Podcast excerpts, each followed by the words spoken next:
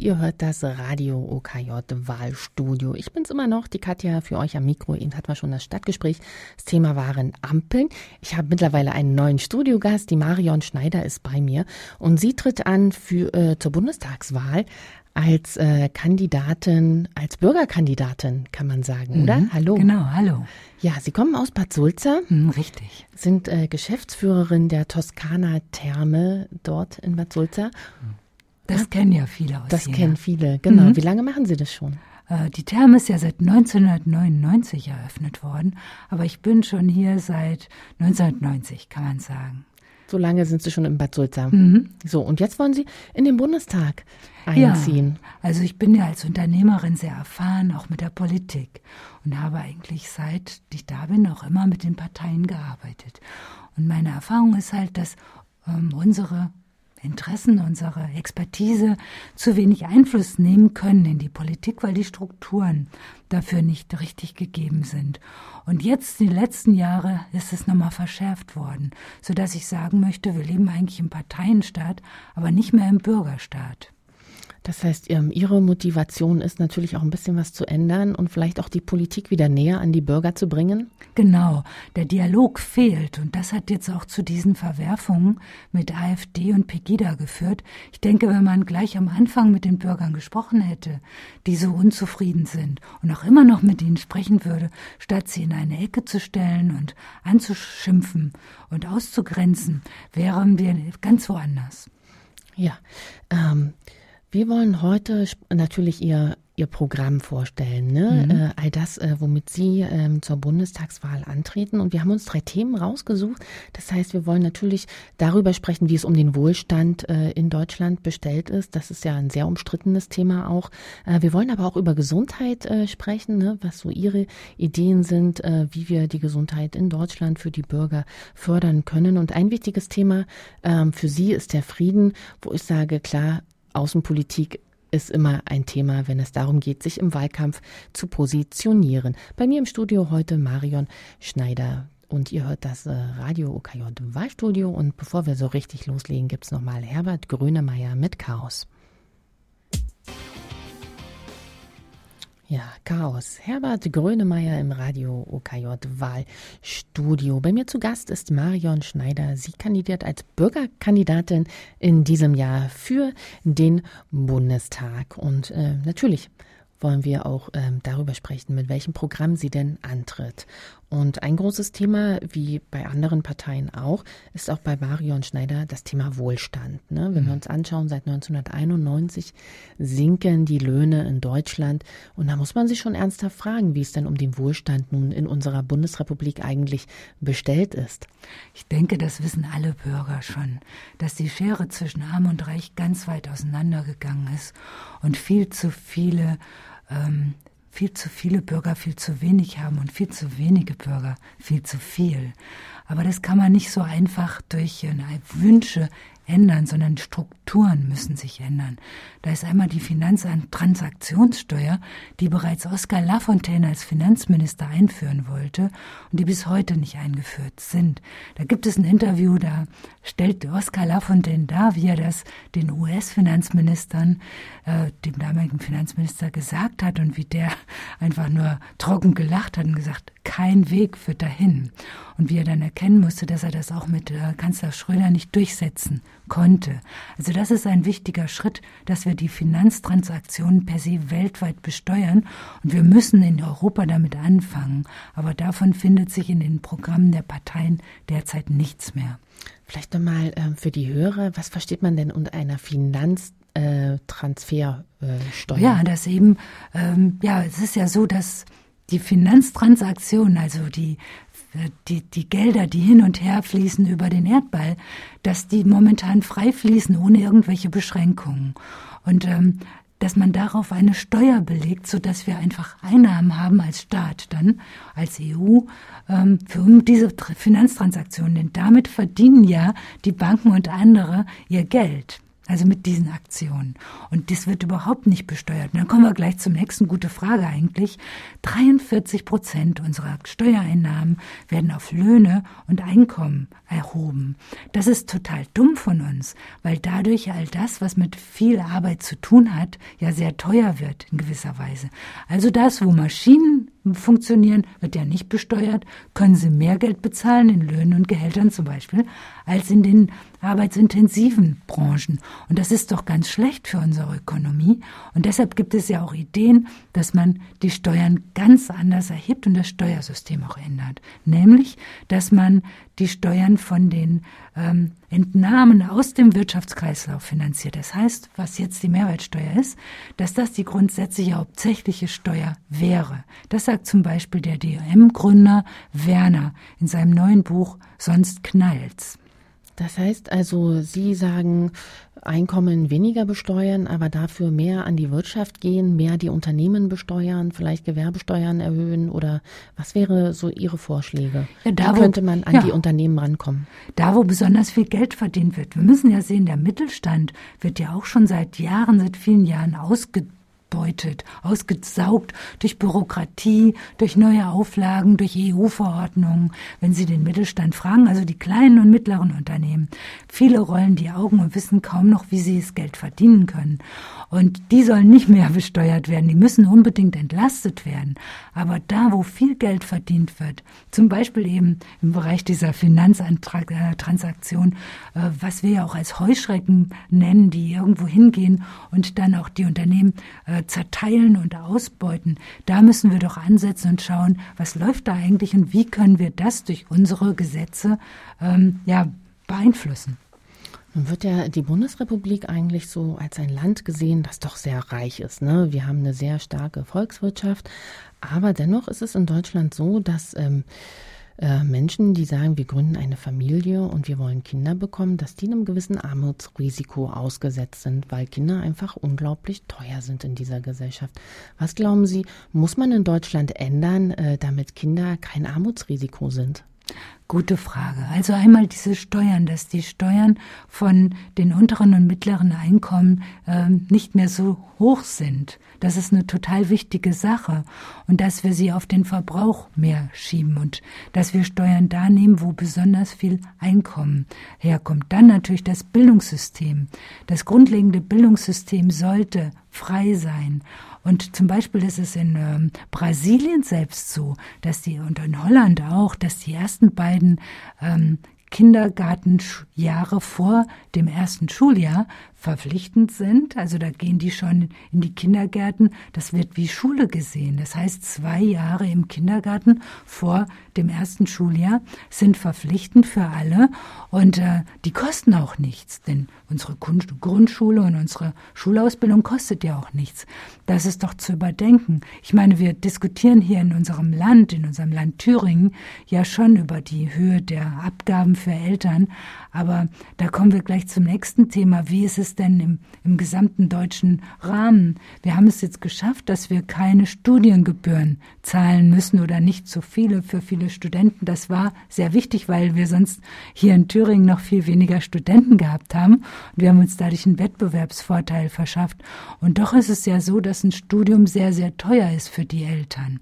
Also das sind viele Punkte, wo man ansetzen kann als Politiker.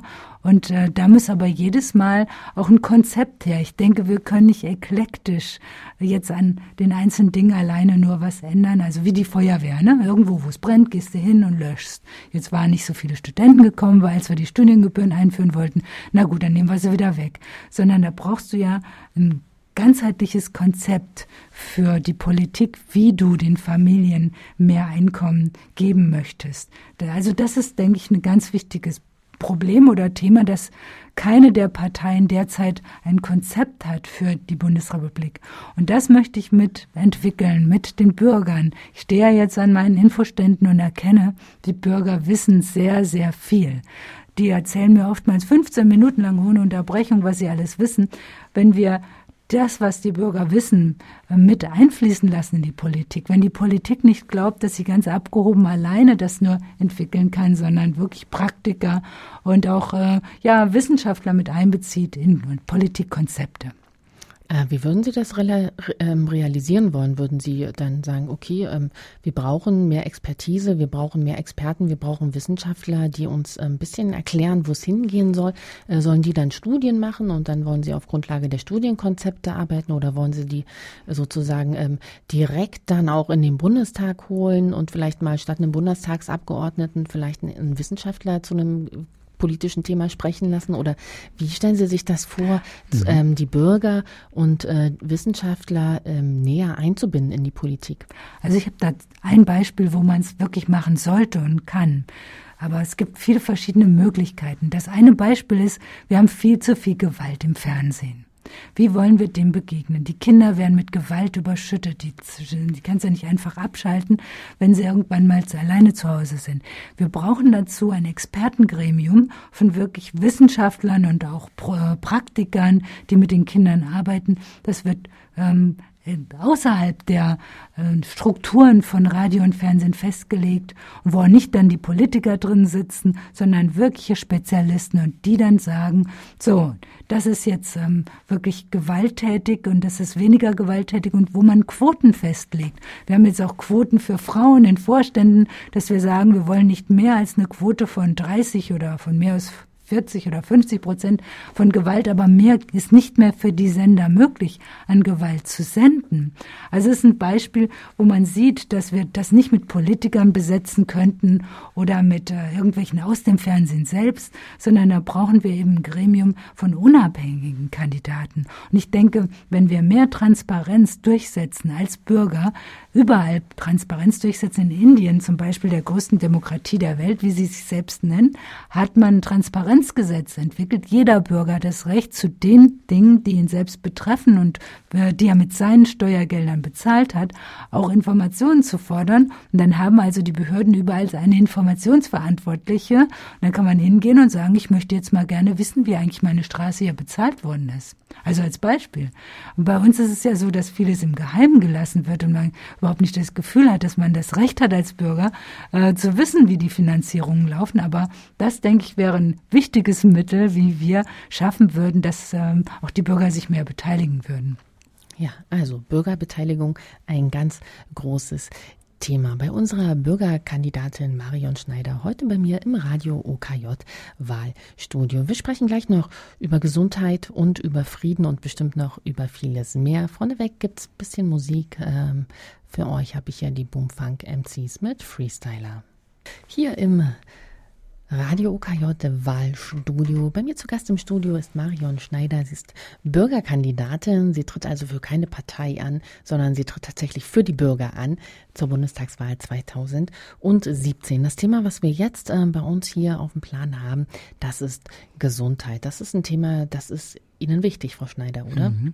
Ja, ich bin ja schon seit 83 im Branchengesundheitswesen tätig und ich kenne mich ganz gut aus in Prävention und Rehabilitation und habe auch über Jahre immer versucht, das in die Politik einzubringen und habe mich auch in verschiedenen Gremien engagiert, wie zum Beispiel dem Sächsischen Heilbäderverband oder auch beim Thüringer Ministerium.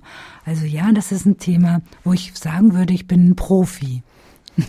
Ja, und Sie haben auch ganz klare Vorstellungen. Sie sagen, Prävention ist etwas, was unsere Gesellschaft dringend braucht, Gesundheitsprävention. Denn ähm, ja, die Volkskrankheiten nehmen weiterhin zu und ähm, Prävention ist etwas, wo man schon ja im Kindesalter anfangen kann. Denn Prävention ist klar auch ein Thema, das hängt eng mit Bildung zusammen. Also wie äh, stellen Sie sich denn vor, wie können wir Gesundheitsprävention in Deutschland fördern? Mhm.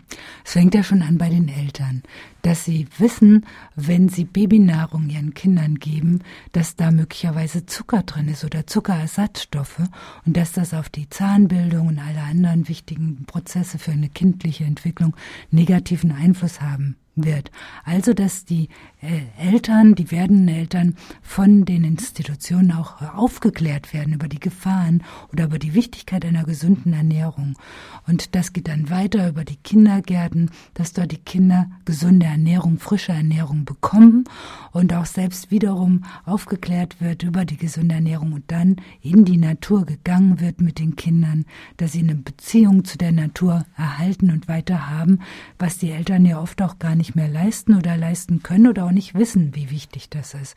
Das geht dann weiter durch die Schule, dass der Sportunterricht, der Kunstunterricht, der Musikunterricht so wichtig sind, um ein Körpergefühl zu entwickeln, ein Gefühl für Gemeinschaft und dass nicht gerade an diesen gespart wird, äh, sondern dass es weiter äh, ein wichtiger Bestandteil der kindlichen und der jugendlichen Entwicklung ist. Das ist alles Prävention, auch wenn man das gar nicht auf den ersten Blick erkennt. Und natürlich, ich höre jetzt gleich auf, aber der Punkt, dass auch die Kinder in der Schule über gesunde Ernährung, ähm, ja, und über die Gefahren von hohem Konsum von Zucker oder Alkohol und Nikotin wirklich in einer ganz anderen, viel klareren Weise noch aufgeklärt werden. Ja, nun ist äh, Gesundheitsprävention ja nicht nur ein Thema für Kinder oder für junge Erwachsene, sondern äh, Gesundheitsprävention ist, glaube ich, mittlerweile ein Thema für jedermann. Ähm, es gibt äh, viele Volkskrankheiten wie Herzinfarkte, Risiko und äh, andere Sachen, wo auch man präventiv arbeiten kann, oder? Sehr richtig. Und wir betreiben ja selbst eine Rehabilitationsklinik. Ich komme aus diesem Bereich und die Bürger oder unsere Patienten sind halt oft sehr bequem. Die sagen, mach doch mal was mit mir. Und wir wissen es ja auch, die gehen ja auch zum Arzt und sagen, ach Herr, Herr Doktor, helfen Sie mir doch. Und dann klären wir sie ja auch auf, was sie machen müssen, aber dann kommen sie wieder nach Hause nach drei Wochen und dann fallen sie wieder in ihre alten Routinen zurück. Und es ist richtig, dass die Kostenträger, die Rentenversicherer jetzt verlangen, dass wir ähm, klarere Konzepte abgeben als Leistungserbringer, wie wir nachhaltig die Patienten dazu bringen wollen, dass sie weiterhin aktiv bleiben und etwas tun für ihre Krankheit. Dazu gehört wirklich auch ein sehr, sehr gutes Konzept. Und äh, was kann die Politik denn da tun? Also was, was, mhm. ja, was würden Sie, sage ich mal, äh, als Bundestagsabgeordnete, so Sie das in dem Bundestag schaffen, was würden Sie in diesem Bereich für ein Konzept entwickeln? Gute Frage. Das Wichtigste ist, dass die Politik schon mal immerhin vier Prozent für Prävention den Krankenkassen auferlegt hat. Das ist noch viel zu wenig. Aber es ist schon mal ein erster Schritt. Die Politik hat es erkannt. Das Zweite, als wir die AIDS-Gefahr gesehen haben oder den Rinderwahnsinn hatten, haben wir doch gesehen, da war die Politik plötzlich in der Lage, Kampagnen zu machen, um uns zu warnen. Warum macht die Politik nicht Kampagnen, um die Bevölkerung zu warnen, dass zu viel Zucker wirklich total gefährlich ist? Die Leute sagen, okay, ich trinke doch nur Fanta. Das ist doch kein Zucker. Ja, als Beispiel. Wir können sehr klare Kampagnen machen von der Politik, um die Bevölkerung aufzuklären und haben dazu auch die finanziellen Mittel. Aber da gibt es eben auch die Lobby, die wird es uns nicht so leicht machen, diese Kampagnen zu machen. Doch da komme ich wieder auf diese Expertengremien zurück. Wenn wir unabhängige Expertengremien schaffen, wo weder die Nahrungsmittelindustrie noch die Politik drin ist, sondern wirklich die Betroffenen, das heißt die Bürger mit Spezialisten, die Wissenschaftler sind, also dann sehe ich dann Möglichkeiten, wirklich auch Einfluss zu nehmen auf so etwas. Aber solche Strukturen müssen wir erst schaffen. Ja, da ist auf jeden Fall jede Menge Arbeit von Nöten. Prävention äh, und Rehabilitation ist jetzt nicht nur ein Thema, sondern Sie sagen auch ganz klar, wir brauchen ein solidarisches Krankenkassensystem. Äh, was, also wie soll das nach Ihren Vorstellungen aussehen? Ja, bisher zahlen ja nicht alle in dieses gemeinsame Krankenversicherungssystem ein. Es gibt ja noch die privaten Krankenkassen und es gibt noch die Beamten. Und ich denke, auf lange Sicht, wenn wir diese wunderbare Struktur, die wir jetzt haben, auch die Qualität, die Deutschland in der Krankenversorgung hat, die ist sehr hochwertig. Wenn wir die erhalten wollen, müssen sich alle beteiligen. Und das ist ein bisschen unbequem auf, auf den ersten Blick für die, die jetzt noch dazukommen. Aber ich denke, alle Deutschen wollen eigentlich eine solidarische Gesellschaft haben. Das habe ich wenigstens immer wieder gesehen. Und auch in meinen Gesprächen sehe ich das. Und ich hoffe, dass wir in der Politik dann diese nächsten Schritte tun. Was ähm, wäre Ihnen noch wichtig im Blick auf äh, Gesundheit? Worüber haben wir noch nicht gesprochen, was Sie vielleicht noch anfügen wollen? Ja, also ich kenne viele Krankenschwestern und die sagen, dass in den Krankenhäusern der Stress so groß geworden ist, dass sie, dass sie teilweise selber davon krank werden und welche sind auch jetzt schon ausgestiegen. Und Teil davon ist die Frage, müssen wir das, dürfen wir das zulassen, dass äh, auch das Profitprinzip in das Krankensystem Einstieg hat. Und das heißt ja, du musst dann immer was rausnehmen, den Profit, damit äh, du deinen Aktionären und so weiter dann zeigen kannst, du hast äh, das jetzt gut gemacht. Und das äh, geht natürlich auf Kosten der Qualität. Und auch da ist der Dialog gefordert, denn mein Rezept oder mein Motto ist, wir müssen in den Dialog kommen zwischen den Profis, äh, zwischen den Politikern und den Praktikern und den Wissenschaftlern natürlich. Und lasst uns doch den Dialog führen, was wir an den Strukturen, an Weichenstellungen machen können, damit äh, das Gesundheitssystem in der Qualität nicht immer weiter sinkt. Man wird ja auch äh, immer vielen Ärzten vorgeworfen, vor, vorgeworfen, sie seien viel zu schnell mit dem Skalpell. Skalpell ne? Es wird viel mehr, ähm, sage ich mal, operiert, wenn man an Hüft-OPs und Knie-OPs denkt, einfach äh, weil es mittlerweile auch OPs sind, die am Schreibtisch äh, super laufen. Das haben die hunderttausend Mal gemacht und das ist mal fix durchgezogen. Hm. Ähm, sind wir da auch äh, die Kaiserschnittquote bei Frauen, schwangeren Frauen, die steigt auch immens. Ähm, was kann man da tun? Ähm, so hm. gibt es Möglichkeiten, äh, das vielleicht auch ein bisschen ausgewogener oder sind die Ärzte da in so einem, so nach dem Motto, ich kann es, ich mache es auch? Ja, also mir hat ein Arzt mit Tränen in den Augen gesagt, dass er so und so viel äh, Operation machen muss. Also es hat er von der Geschäftsleitung vorgegeben und dass er operieren muss, wenn er es gar nicht davon überzeugt ist, dass es was ganz Furchtbares, was Ärzten passieren kann. Ähm, und das, das wird ja nicht besprochen, das ist nicht öffentlich, ja. Oder ich erinnere mich halt noch vor ein paar, das zur Frage kommt, vor ein paar Jahrzehnten fast schon, dass wir mit Stolz gesagt haben, unsere Gesundheitsministerin fährt jetzt nach Amerika und studiert das dortige Gesundheitssystem. Und da hat sie ja diese Fallpauschalen mitgebracht, die dann hier eingeführt worden sind. Da gab es ja auch Gegenstimmen gegen die Fallpauschalen und Warnungen, dass das zu Entgleisungen führen kann. Und das haben wir ja jetzt mit den Fallpauschalen. Aber ich bin jetzt auch nicht die, die sagt, ich habe jetzt die Weisheit mit Löffeln gefressen und sage jetzt, so muss es sein, sondern wiederum, da ist der Dialog gefragt der Betroffenen, aber dazu muss man die Freiheit haben und den Mut. Und das ist momentan etwas, was generell in Deutschland zu wenig vorhanden ist, der Mut, über brisante Themen zu sprechen, weil man Angst hat, dass man dann angegriffen wird, entweder vom Journalismus oder von äh, seinen Arbeitgebern oder von der Politik, wie wir es jetzt ja bei AfD und so weiter gesehen haben. Also wenn man eine andere, auch bei den Piraten schon, wenn man eine andere Politik hat, kann es einem passieren, dass man stark angegriffen wird. Brauchen wir eine neue Gesprächskultur vielleicht in Auf Deutschland? Auf jeden Fall. Das sollten wir. Und das ist mein Hauptmotto für meinen Wahlkampf. Lasst uns miteinander reden. Ihr hört das Radio OKJ Wahlstudio. Bei mir zu Gast im Studio heute Marion Schneider. Wir sprechen gleich noch über ein bisschen Frieden. Nee, über viel Frieden, oder? Wenn ich ja. Sie so anschaue. Frieden ist auch etwas, äh, was das. Was ganz Schönes. Genau, was Marion Schneider sehr am Herzen liegt. Äh, mit dabei schwingt natürlich auch immer das Thema Außenpolitik. Das gleich jetzt hier noch im Wahlstudio. Vorneweg habe ich für euch natürlich noch jede Menge ähm, Musik. James Blunt mit Bonfire Heart. Applaus. Lady Gaga hier im Radio OKJ Wahlstudio. Bei mir zu Gast heute Marion Schneider als Bürgerkandidatin. Und äh, unser Thema jetzt ist Frieden. Wir mhm. wollen ein bisschen auch über deutsche Außenpolitik sprechen natürlich. Und ähm, Frau Schneider, Sie haben eine ganz klare Forderung. Sie sagen keine Waffen in Kriegsgebiete und andere Diktaturen. Mhm. Deutschland ist ja jetzt schon Waffenexporteur Nummer zwei der Welt. Und äh, ich finde, dass wir das langsam schrittweise zurückschrauben müssen. Äh, das sind ja nur die extremsten Forderungen. Aber gerade heute hat mich eine Bekannte angerufen und hat gesagt, wie können wir das nur machen? Wir, wir liefern so viele Waffen und es gibt so viel Krieg, das ist doch völlig unlogisch. Und dann sagen wir, wir wollen keinen Krieg und sind gegen Krieg. Und das stimmt.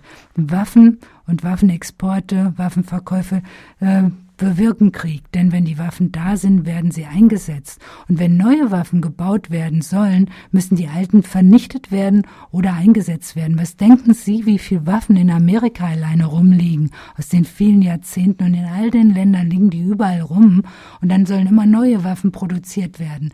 Und das ist doch ganz logisch, das kann ja schon ein Kind verstehen, dass das immer gefährlicher wird, je mehr Waffen man produziert.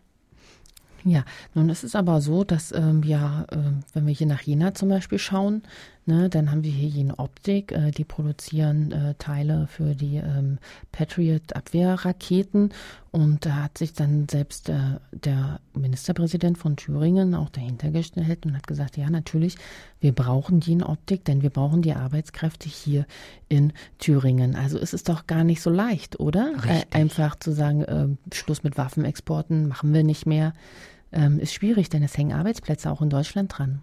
Richtig. Und das ist ja nicht nur in Deutschland so weltweit dasselbe Phänomen. Deshalb können wir uns ja nicht alleine definieren als Deutschland. Aber wir können hier in Deutschland anfangen, wie wir es mit der Atomkraft ja auch gemacht haben.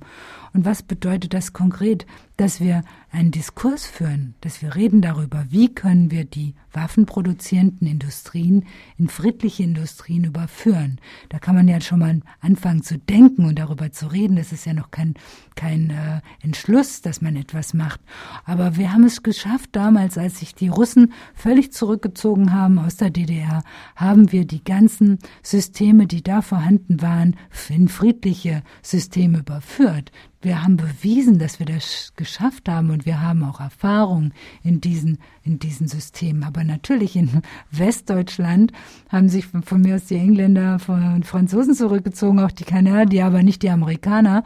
Und sie schießen jetzt von Rammstein die Drohnen ab, die dort für, da steuern die Drohnen genauer gesagt, die dann in Afghanistan, in Jemen, überall die Menschen gesetzlos umbringen, nur weil sie vielleicht irgendein Handy äh, haben, was ihnen noch nicht mal gehören muss. Ähm, das wird von deutschem Boden gemacht, obwohl von deutschem Boden nie mehr ein Krieg ausgehen sollte. Ähm, und insofern, das ist ein komplexes Thema, was wir hier haben. Aber wir müssen jetzt anfangen, darüber zu sprechen, wie wir diese Schritte in die Wege leiten. Stellen Sie die, äh, sage ich mal, die Mitgliedschaft äh, Deutschlands in der NATO in Frage oder ist äh, die NATO ein wichtiger Bündnispartner. Das steht ja sogar in meinem Programm, dass äh, die NATO sich leider von einem Verteidigungs- in ein Angriffsbündnis verwandelt hat. Und in einem solchen Angriffsbündnis hat Deutschland nichts verloren, weil Deutschland per Grundgesetz auf den Frieden und alleine nur auf die Verteidigung festgelegt ist. Und äh, deshalb wäre dann die logische Konsequenz natürlich, sich aus der NATO herauszuziehen. Aber dafür werden wir derzeit noch nicht die politische Mehrheit haben. Äh, aber ich möchte davor warnen, dass wir in einer Zeit sind, wo jetzt die Militärs schon wieder sehr stark die Politik bestimmen. Ich bin selbst Historikerin und mein Schwerpunkt war letztes Jahrhundert. Und das war einer meiner wichtigsten Gründe, weshalb ich jetzt in die Politik gegangen bin. Ich sehe, dass das Militär wieder maßgeblich Einfluss auf die Politik nimmt. Und das war der Ausbruch des Ersten Weltkrieges. Wenn die Militärs den Politikern erzählen, was sie zu machen haben, und das sehen wir jetzt schon in Amerika sowieso, äh, das können wir täglich verfolgen und in Deutschland leider auch. Naja, nun hat die Bundeswehr ja aber gerade doch mit einem Imageproblem zu kämpfen, oder? Richtig. Aber das hat ja ganz andere Gründe. Wir äh, sind ja gehalten, dass wir eine Verteidigungsarmee sind. Aber die NATO will ja jetzt, dass wir von 1,2 auf 2 Prozent aufrüsten nicht nur die NATO, sondern die USA ist es ja eigentlich. Und natürlich sollten wir am besten alle Waffen in den USA kaufen. Hat man ja schon unsere eigenen Waffen, selbst unsere äh, Helme, unsere äh, Helikopter, alle hat man schon schlecht gemacht. Wenn Sie das mal gemerkt haben, gab es ja in den Zeitungen dann immer wieder Negativnachrichten. Und das war ja alles äh, was, was wir selber hergestellt haben. Ne? Und jetzt müssen wir ja das Neue kaufen, was ja viel besser ist. Bessere Helikopter, bessere Helme. Unsere Waffen wurden ja zu heiß für die Wüstengebiete Punkte, wo wir jetzt hingehen sollen, merken sie nicht, also oder ich habe dann angefangen zu merken, äh, wo das alles hinführt. Und das hat mit unserer Bundeswehr gar nichts zu tun. Unsere Bundeswehr ist hervorragend organisiert. Ich kenne auch etliche Soldaten und habe mich mit der Bundeswehr lange beschäftigt, weil die Teil unserer Politik ist. Und die, äh, die Bundeswehr hat kein Problem. Wir haben ein Problem, dass eigentlich wir einen Widerstand haben gegen eine aggressive Politik und die soll jetzt, dieser Widerstand soll jetzt gebrochen werden. Wo kommt denn die Aggressivität her? Äh, aus Amerika oder wie, ja, wie haben Sie das? Ich, ich denke, alle Bürger, fast alle Bürger wissen, dass äh, Amerika mit seinem äh, höchsten Militäretat der ganzen Welt, mit seinen über 140 Militärstützpunkten, die Russen haben, glaube ich, drei oder so, äh, dass die natürlich eine ganz andere Macht haben. Nur sind wir halt durch die Geschichte sehr stark im Westdeutschland an äh, die USA gebunden und als jetzt der Beitritt war äh, der neuen Bundesländer in Westdeutschland, ist diese Loyalität eigentlich äh, überall jetzt zu finden bei etlichen Menschen, aber ich sage, Vasallentreue hat den Deutschen noch nie genutzt. Und ich würde oder ich möchte sehr stark warnen vor dieser Vasallentreue, die uns ja auch nachgesagt wird. Ähm, in Ihrem hier Kurzwahlprogramm steht auch, dass Sie ähm, eben, weil Sie natürlich auch Waffenexporte am liebsten sofort abschaffen würden, ähm, dass sie vor allem äh, den Dialog über gewaltfreie Kommunikation fördern wollen. Und sie wollen, dass gewaltfreie Kommunikation ein Bestandteil unseres gesellschaftlichen Lebens wird. Was verstehen Sie unter gewaltfreier Kommunikation? Was ist das Konzept dahinter? Ja, also interessanterweise sind in den letzten zwölf Monaten viele zu mir gekommen, haben gesagt, ich habe einen Kursus gemacht in gewaltfreier Kommunikation. Ich wusste gar nicht, dass es so viele Kurse gibt in diesem Bereich. Also die gibt es massenhaft offensichtlich rund um uns rum. Gibt es Tageskurse, Wochenendkurse, wo man das lernen kann. Wichtig ist es ja auch den Kindern und Jugendlichen das beizubringen. Es geht einfach darum, dass man äh, nicht schlägt oder nicht Gewalt anwendet, wenn man gegenteiliger Meinung ist, sondern dass man lernt, wie man miteinander reden kann und dann nicht nur äh, die verschiedenen Meinungen vielleicht äh, einander näher bringt, sondern auch einfach friedlich dann miteinander leben kann.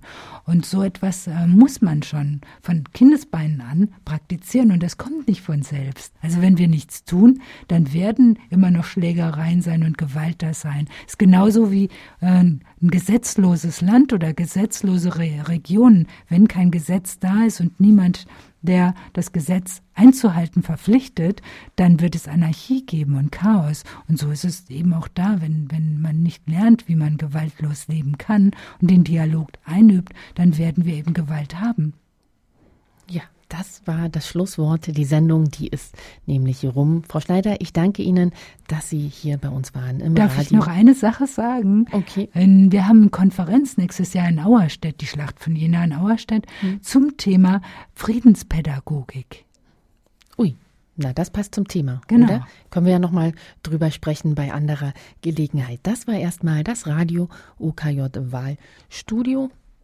Mein Name ist Katja. Ich wünsche euch noch einen wunderschönen Tag hier auf Radio OKJ. Hier geht es gleich weiter mit der Ladezone und zum Abschluss der Sendung, auch das passt, Go Gentle von Robbie Williams.